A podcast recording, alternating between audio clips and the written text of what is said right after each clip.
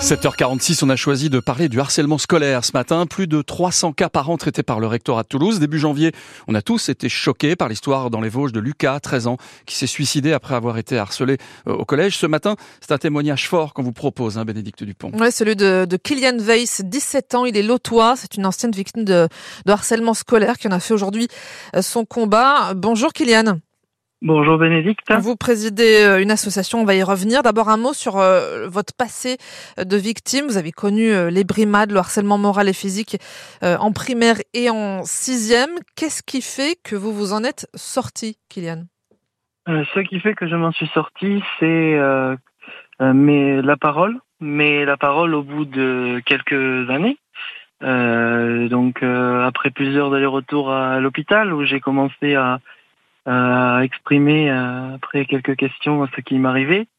Et euh, j'ai ensuite, euh, on va dire, déballé vraiment tout ce qui m'était arrivé à mon entourage, à ma mère, ma grand-mère, mais aussi mon ancienne prof principale qui aujourd'hui fait partie de l'association, donc de tout ce que j'avais subi durant toute mon année de sixième surtout. Mmh, ça a mis du temps. Est-ce que, pour parler, est-ce que Kylian, vous avez songé euh, à aller jusqu'à euh, une décision euh, ultime comme fut celle de, de, Lucas dans les Vosges, celle du suicide? Non, je n'ai jamais pensé au suicide, moi. Je n'ai jamais pensé au suicide, mais je, je pense qu'aujourd'hui, pour avoir subi le harcèlement, euh, c'est des choses qui sont vraiment impossibles à vivre au quotidien, bon, comme euh, je pense que vous le savez, mais c'est quelque chose aujourd'hui qui, euh, qui euh, va être qui vous pourrit la vie, hein, pour parler un peu familièrement, mais non, je n'ai jamais pensé au suicide, non, non.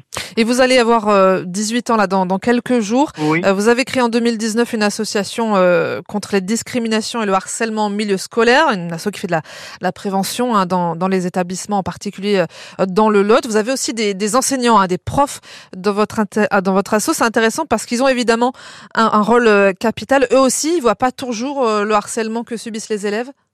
Et non, le problème c'est ça, mais c'est parce qu'en fait euh, le harcèlement euh, ça se fait plutôt dans les couloirs, dans la cour, dans les escaliers, euh, à la sortie des cours. Et ça arrive, ça ça peut arriver qu'on ait des des signes en classe, mais c'est pas toujours simple pour le reconnaître quand on est enseignant puisque on n'est pas en permanence avec les élèves alors c'est moi le sujet, mais c'est aussi votre, message. Les professeurs, c'est une minorité évidemment, mais attention, les professeurs aussi, parfois, sans se rendre compte, sans doute, peuvent aussi être harceleurs.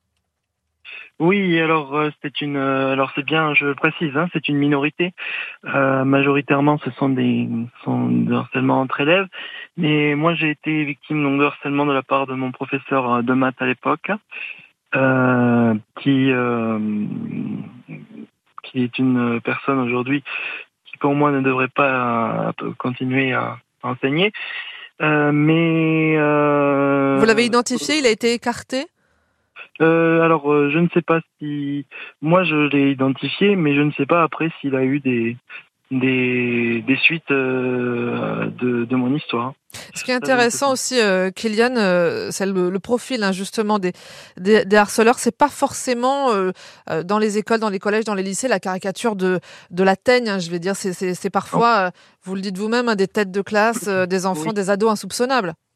Oui, c'est ça. Souvent, euh, enfin même je dis, j'ose dire, hein, souvent ce sont des les élèves de les têtes de classe, hein, comme on dit, euh, qui sont des, des élèves qui se qui se montrent avec un comportement irréprochable devant leurs enseignants, devant leur leur père, euh, devant leur euh, leur famille, et donc on ne peut pas les les soupçonner.